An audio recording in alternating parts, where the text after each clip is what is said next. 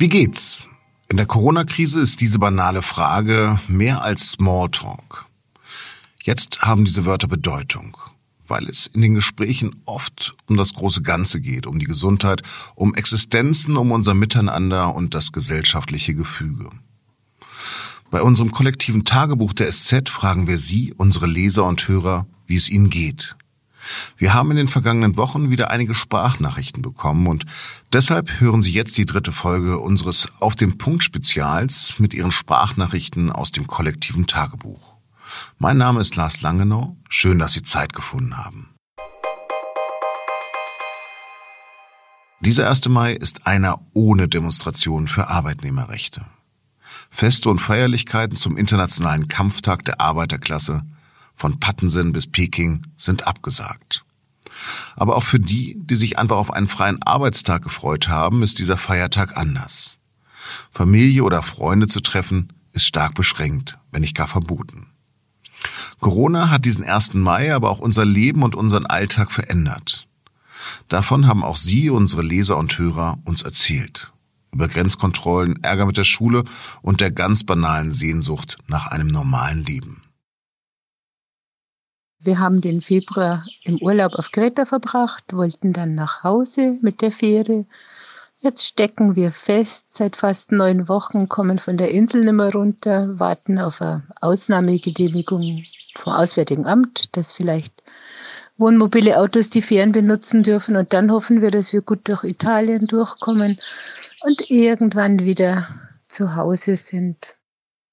Wir sind äh, ein Friseurmeister-Ehepaar und äh, führen ein kleines Geschäft und haben und mussten im Zuge der, dass wir ja das Geschäft schließen mussten und keinerlei Einnahmen mehr hatten, mussten wir ja eine Soforthilfe äh, beantragen und das kann man nach unseren Fahren nicht als Soforthilfe bezeichnen, weil sind es schon drei Wochen knapp ins Land gegangen, ohne dass irgendwas passierte oder, oder zwei Wochen.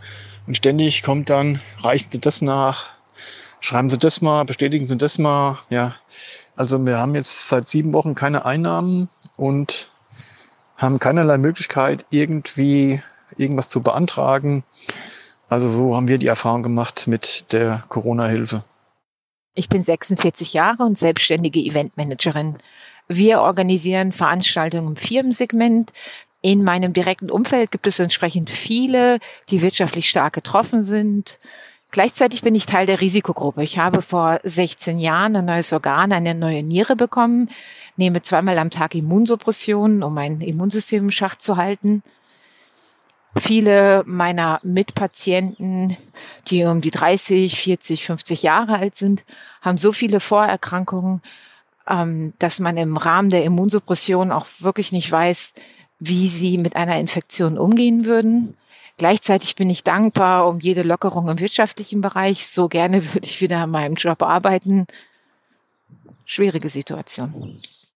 Wir sitzen ja mit Auto und Hund schon längere Zeit auf Kreta fest, dürfen nicht ausreisen, weil die Fähren nur kommerziell genutzt werden dürfen. Jetzt gab es am Ostersamstag über Radio Kreta die Info, dass die französische Botschaft mit der Sondergenehmigung ähm, ihre Leute die Ferien nutzen lässt, dass die nach Hause dürfen. Und ähm, jetzt haben wir uns Ostersonntag dafür beworben und äh, es tut sich nichts. Also anscheinend dürfen die französischen Staatsbürger morgen ausreisen oder heute und wir nicht. Ich wohne im Großraum Basel, im Herzen des Dreiländerecks von Deutschland, Frankreich und der Schweiz und ich wohne dort in Frankreich mit meinem französischen Freund. Von dort, wo wir wohnen, sind wir normalerweise in fünf Minuten mit dem Fahrrad in Deutschland oder der Schweiz. Ich bin Anfang der 90er geboren und ich erinnere mich aus meiner Kindheit überhaupt nicht an Grenzkontrollen innerhalb Europas. Und dass jetzt die Grenzen auf einmal wieder so unüberwindbare Hindernisse sind, ist für mich persönlich einfach schlimm. Und abgesehen davon, dass sich unser aller Leben in der letzten Zeit extrem verändert hat, und uns Corona auch wahrscheinlich noch länger beeinflussen wird, frage ich mich einfach, wie und wann ich mein Leben, das nun mal über mehrere Ländergrenzen hinweg stattfindet, wiederfinden kann. Also möglicherweise klappt die Heimreise doch. Es weiß zwar noch niemand von den Fähren Bescheid, aber das Auswärtige Amt hat uns vorher E-Mail geschrieben, dass wir morgen die Fähre nach Italien benutzen dürfen. Schauen wir mal. Es wird aufregend. Heute habe ich äh, den ersten Tag wieder gearbeitet. Abiturvorbereitung mit zwei Abiturienten und der Schülerin, die jetzt gerade die beste war in der letzten Klausur, ähm, erzählt, dass sie verzweifelt ist alleine, dass sie das überhaupt nicht vertragen hat und eigentlich auch nicht arbeiten konnte, wie gelähmt war. Es bringt nichts, nur Hausaufgaben zu schicken. Ich brauche einen Lehrer, ich brauche einen gescheiten Lehrer.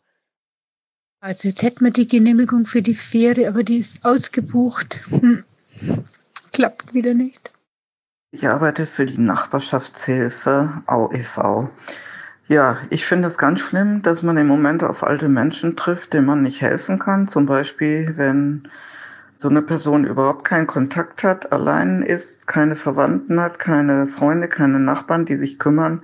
Das muss ich jetzt einfach mal loswerden und einfach mal sagen, wie furchtbar das ist. Die Stimmung hat sehr gewechselt. Es war zwischen diesem Gefühl, juhu, wir sind dabei, wir dürfen raus, wir kommen endlich heim, auch so ein bisschen ähm, ja, bedauern für die Leute, die es nicht auf die Fähre geschafft haben. Das war auch sehr abenteuerlich, weil tatsächlich ein paar Leute Tickets kaufen durften in Patras an der Fähre und dann mussten sie sie wieder zurückgeben. Aber insgesamt eine Stimmung wie auf dem Auswandererschiff. So, juhu, wir dürfen heim, wir sind dabei. Ich leide seit 30 Jahren an einer bipolaren Störung, auch mit manchen Klinikaufenthalten verbunden. Entsprechend heftig habe ich eben dann doch auf die Krise reagiert. Das heißt, ich konnte überhaupt nicht mehr einschlafen. Ich äh, saß da, Mutterseelen allein in der Nacht und hatte einfach nur die nackte Angst. Also das hat sich ähm, ganz schrecklich angefühlt. Ich kannte das so nicht. Ich habe mich dann mit meiner Therapeutin kurz geschlossen und die hat mir in erster Linie einfach Kontakt verordnet, hat gesagt, so viel Kontakt wie möglich. Und das habe ich dann mir dann wirklich zu Herzen genommen. Darüber hinaus haben sich bei mir alte Freunde gemeldet, von denen ich seit Jahren nichts mehr gehört habe. Und das hat mich total gefreut. Ich hatte letzten Sonntag Geburtstag, hatte etwas Angst vor dem Tag, vor einem einsamen Geburtstag allein in meiner Wohnung.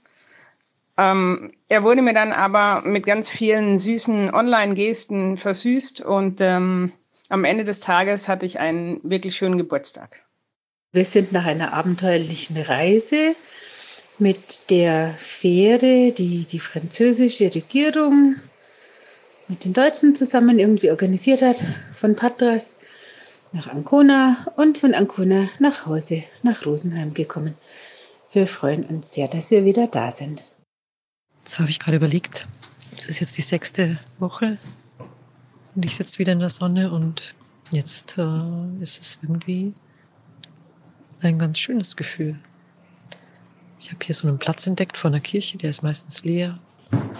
Und man hört jetzt heute sogar Kinderspielen. Es ist ein Geschwisterpaar mit Fußball und ich finde, das Leben ist schön.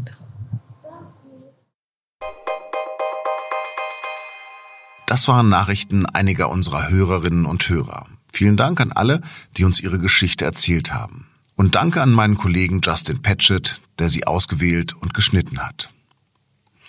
Sie können uns auch weiter erreichen auf WhatsApp unter der Nummer 0176 9650 1041.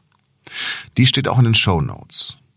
Mehr Tagebucheinträge als Video oder Text finden Sie unter sz.de kollektives Tagebuch. Alles in einem Wort geschrieben. Die nächste reguläre Folge von Auf den Punkt erscheint am kommenden Montag. Wir freuen uns, wenn Sie dann wieder zuhören. Und bis dahin wünsche ich alles Gute und einen schön, wie auch immer gestalteten Feiertag. Bleiben Sie gesund und uns gewogen.